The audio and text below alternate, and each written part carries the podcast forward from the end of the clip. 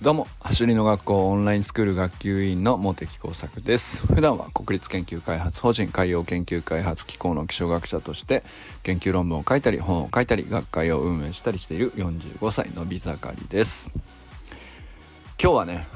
1年半ぶりのバスケットをやったんですけどもそこでねあのスプリント何が出るかなっていうのをずっと期待してたんですけれどもまあ、それについてちょっと感じたことをね話してみたいなと思います。あのー、もうほんとねぼっちバスケというかあの一応息子が付き合ってくれて、えー、まあもうほんとね、え、ちょっと本当に久しぶりすぎたんでまあちょっとシュートを何本か打ってレイアップシュートをちょっとやってもうほんと20分かそこらだったんでまあ、刺したことはできなかったので、まあ、全然スプリントをどこで生かすとかそんなゲームをやったわけでもないし、まあ、走り回ったわけでもないんでないかなと思ってたんですけれどもあの20分やってみてまあそこそこ疲れてですね でやっぱり久しぶりだったもんで全然バスケットボール自体はね本当になんかまあ全然うまくできないんですけれどもあのー、すごくねでもスプリントトレーニングだなここはっていうのを感じたことが一つだけあったんですよ。でそれをちょっと話したいなと思うんですけどそれがねあのレイアップシュートっていうやつなんですけどバスケットボールの一番なんか初心者があの最初に学ぶ、うん、技というかレイアップシュートっていうのはですね あのバスケットボールのゴールに向かって、えっと、バスケットボールっていうのは2歩だけ歩いていいんですねボールを持って。2歩をあの前に12って進ステップを踏みながら進んで勢いをつけてジャンプして、えー、ゴールに向けてねこうボールをポンってちょっと置いてくるみたいなそうするとこうコロコロコロってこうリングの中に入ってくっていうようなシュートの仕方ですね。あの離れた場所から放り投げるみたいなのと違って、まあ、比較的近づきながら勢いもつけて、えー、入れれるので、まあ、一番そのゴールの仕方としてバスケットボールのゴールの仕方で一番まあ初心者向きというか一番ね最初に習うんですねバスケットボールを最初にやると。なんですけど、まあ結構これが奥が深くて まあ、どの球技もそうなんでしょうけど、まあ野球だったらキャッチボールはね、プロでもキャッチボールを一番大事にしてるとか、まあそういうのと一緒なんでしょうね。スプリントトレーニングだったら誰でもベースポジションが大事なのと一緒なんだと思うんですけれど、まあバスケットボールでもね、レイアップシュートは本当に大事な 技術なのですが、あのここで僕がねあのまあうまくなって はいないんだけどまあなんかスプリントのトレーニングやってたおかげだなって感じたのがですねあのまあやっぱり飛び上がる動きなのであのやっぱり下半身の使い方というかまあそういう意味ではスプリントはね結構基本なので、まあ、別に何ていうか空中スイッチみたいな入れ替えがあるかっていうとまあそのシュートの技術に直接生きるものではないんですけどあのまあまず単純にねジャンプ力自体がなあの落ちにくいっていうのはねスプリントトレーニングやっているとすごく感じましたね。あのまあ落ちてはいるんですけどもでまあもちろんえー、僕自身こうバスケットボールをやっていたのが高校と大学のサークルっていう感じなのでまあそこそこそのレイアップ初心者ができるまず覚えるべきレイアップシュートぐらいはちゃんとできてなきゃいけないっていうのはねと別にあの何年ぶりだろうと当たり前っちゃ当たり前なんですけれど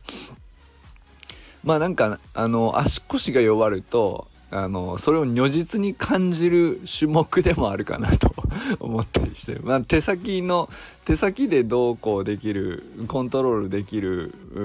感じじゃなくてやっぱりちゃんと下半身でしっかり飛び上がることが大事なあの何て言うの、うん、動きなんですよね。まあそのバスケットボールっていろんな動きあるんですけどまあやっぱり誰でも知っていて初心者でもまず最初に小学生から必ずやるようなあの動きなので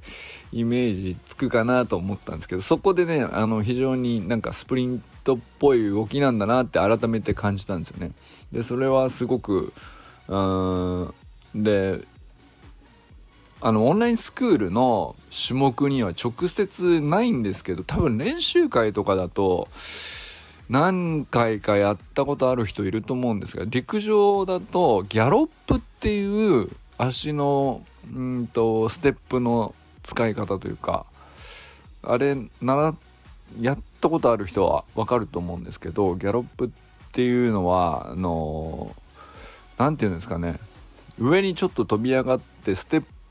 プを踏んであの足をつく時にタタンってこう連続して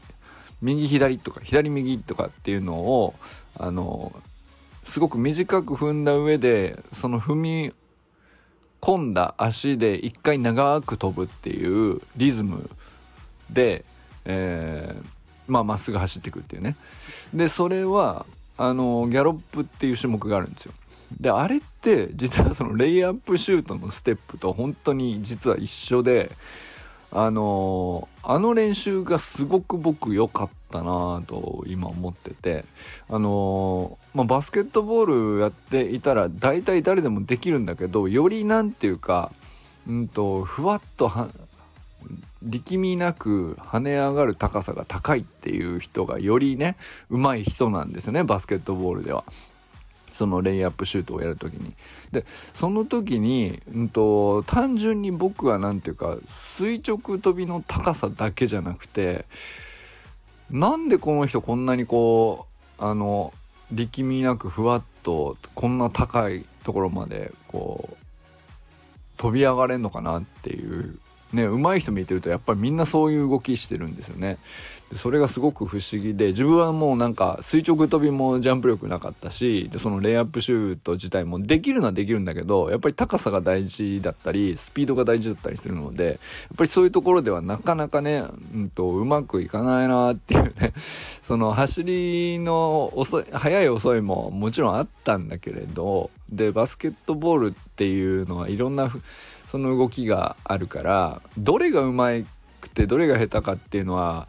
一概に言えないんだけど、うんとまあ、せめてねレイアップシュートみたいな基本的な動きに関してそんなになんで差が出んのかなってずっと不思議だったんですけど、まあ、要するにこれスプリントテクニックのこのギャロップでこれ地面ギャロップでも同じように地面からの反発を短くパパンとこうもらわないと上にうまく飛べないんですよね。でその動きがすごく精度が高い人っていうのは多分レイアップシュートやらしたらめちゃくちゃ高く飛ぶと思います。でそれをねすごく感じたんですよ。で僕自身も今日やってえっ、とすごく久しぶりだったんですけどそのレイアップシュートがそこそこに何ていうかまあ別にねなんかあのー、ジャンプ力が上がったとかより高く飛べたとかってことはないんだけどなんかある程度まともにできてるなっていう風に感じたのはうん、その地面から反発をもらうっていう動き自体を、うんと、スプリントトレーニングでずっとやっているのでそれはねこうスプリントでは当然前に体を運ぶためにやるわけですけどバスケットボールでこうレイアップシュートだとちょっとね上向きに力を使うわけですよね。で結局理屈は一緒で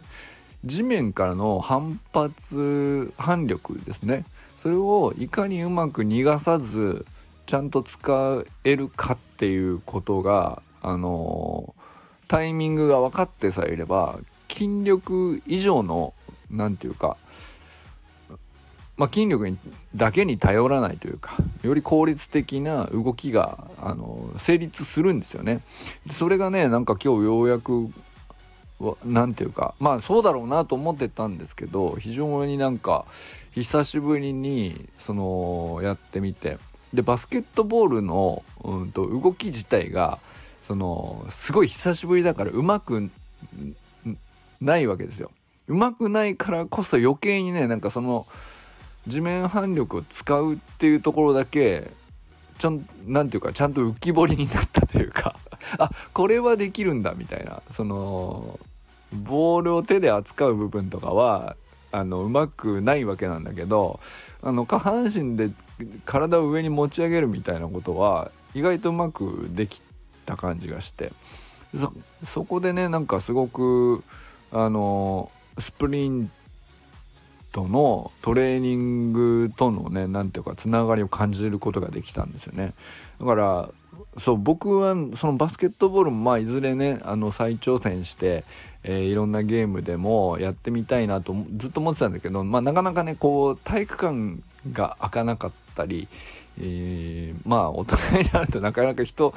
バスケットボールで人集まるってなかなか難しいなと思ってたんですけどあのー、ね走り回るだけじゃないなと思って、うん、やっぱりそのステップの踏み方とかまあジャジャンプも当然そうでしょうね。あのジャンプの筋力とかもスプリントはすごく関係があるので当然そのねジャンプ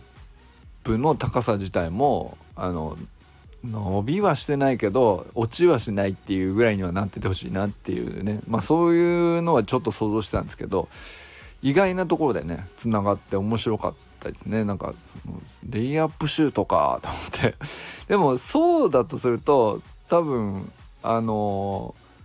ー、自分がね気づいてなくてスプリントトレーニングがいきそうなところつながりそうなところっていうのはあの他の競技でもいろいろねなんか出てきそうだなと思いましたね。そのバレーボールでもハンドボールでも何でもそうなんですけどなんか飛ぶところに結構目がいきますけど意外とね細かくいろんなステップをしているんですよね。でまあ球技だとその止まるための技術っていうのがあのあったり切り返したりだとか、えー、上半身の体のボディバランスをこう保つためにどう上半身をコントロールするかみたいなのもあるので、まあ、一概にねスプリントの能力が高ければっていうのはないんだけどでもね意外とこういうとこでつながってんのかっていうの見えてくるとあの新しい面白さがねその再挑戦するっていう視点で見ると僕は出てきそうだなというふうに今日は感じましたね。いやーなんかまたバスケしたいわ。なんとかして。そうなんかねスプリントトレーニングをやっているきなんていうか理由の一つはまあ、いろんな球技に再挑戦するための土台を作るなのであくまで僕の場合はね。で今んとこメインはね草野球になっていますけどまあ、バスケットボールももうちょっとあの上半身の実際ゴールを決めるっていうところもねちゃんと練習してみたいし、まあ、それ以外でもねその辺も整えた上でなんかゲームにちゃんとそこそこついていけるぐらいのねなんか技術も整えてまたスプリント使ってやどこで活かせるのかみたいなことね、あのー、できたらいいかなとは思いますね。まああとは単純にそのあとかん思ったのが やっぱ体の、うんと、全完全に止まっている状態からその、まあ、シュートを打つとかあの、まあ、誰もね ディフェンスも誰もいない状態でただあの自分一人で狙ったところにシュートを打ってゴールを決めるっていう動作に関しても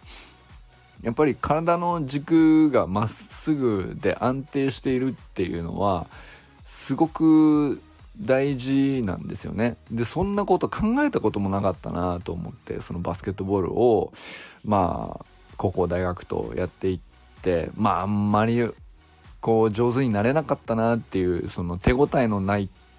感じっていうのが僕の中では結構今でも残ってるんですよねだから再挑戦したいなって思ってるんですけどでもそうその手応えがなかったのっていうのはやっぱりその体感っていうのが何なのかっていうのが分かってなかったりとか軸がまっすぐであるということが大事であるとか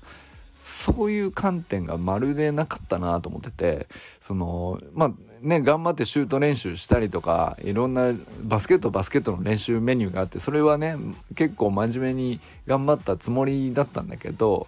いまいちなんかこう手応えを感じられなくてその練習をやっていてもね。だからつながってこないというか要するに何て言うか言われたメニューをやっているだけで、うんと、本質的にその動きを成立させるには体のどこが強くなきゃいけなくて、えー、今の自分はどういうどこに伸びしろがあってどこがエラーを起こしていてなんていうかうまくいってないのかみたいなことをちゃんと分解できればもうちょっとね何ていうかうまくなれたかどうかは分かんないけどもうちょっと楽しめた気がしたんですよね。それはねなんか今あのー、完全にそのもちろん高校大学の頃よりは体としては衰えた状態であのー、一人でシュート打ってみてあの感じたことですね。なんか軸っていうのを考えたことなかったなと思いながらこうシュートを打ってみたり地面からの反発なんて考えたこともなかったなと思いながらジャンプしてみたりっていうね。なんかそんなことを思いながらこうちょっと久しぶりのバスケットボールをやってみて。うん。あのやっぱり本当にシンプルなあの動作だからこそですけどやっぱりスプリントトレーニングっていうのはこう本当にいろんなことを教えてくれるなと今日実感しましたね。はい。ということで、まあ僕はそんな目的でね、スプリントをやっているのですけども、まあ、あのー、サッカーとか、あの、他のラグビーとかね、まあ走り回る競技の場合は、割とね、そのスプリントをこの場面で生かすみたいなのって、あのー、分かりやすいというか定まりやすいというかで実際ねこの場面で相手を抜き去るみたいな目標のためにやってる人も多いと思うんですけどあのもちろんそれはあのスプリント必ずいけると思うんですね。速くなれば。当然有利なので。でも僕はあの今日やってみて思ったのは絶対それ以上のあの効果が全ての球技においてあるんじゃないかなと思いましたね。あの走るのは当然なんですけど、まあ、それ以外のその球技特有の何らかの動きがあると思いますけどそこにおいてもクオリティを上げるっていうことに、まあ、スプリントトレーニングでやっている何かしらのオンラインスクールでやってるようなねメニューの何かしらの部分っていうの必ずつながってるんじゃないかなと思ったんですよ。なので、まあ、それをね探すっていうのもまた面白みの一つかもしれないなということを今日は感じたりしました。ということで今日はね1年半ぶりのバスケで感じたスプリントトレーニングの効能についてまあ、つながりですかね。効能というか、うん、まあさあのー、そんな客観的に測れたわけじゃないんですけど、まあ、僕の中ではすごく理解が深まったという実感があってあのー、まあ頭だけじゃなくて、えー、体の動きとしてもなるほどこういうことかっていうふうにねあのごくごく簡単なあの基本的な動きでそれを感じることができてであくまでその走る走る動きっていうよりも、うん、そうじゃない部分でそれを感じれたっていうのがね今日僕にとってはすごく大きかったですね。はいということでこれからも最高のスプリントライフを楽しんでいきましょう。ダモス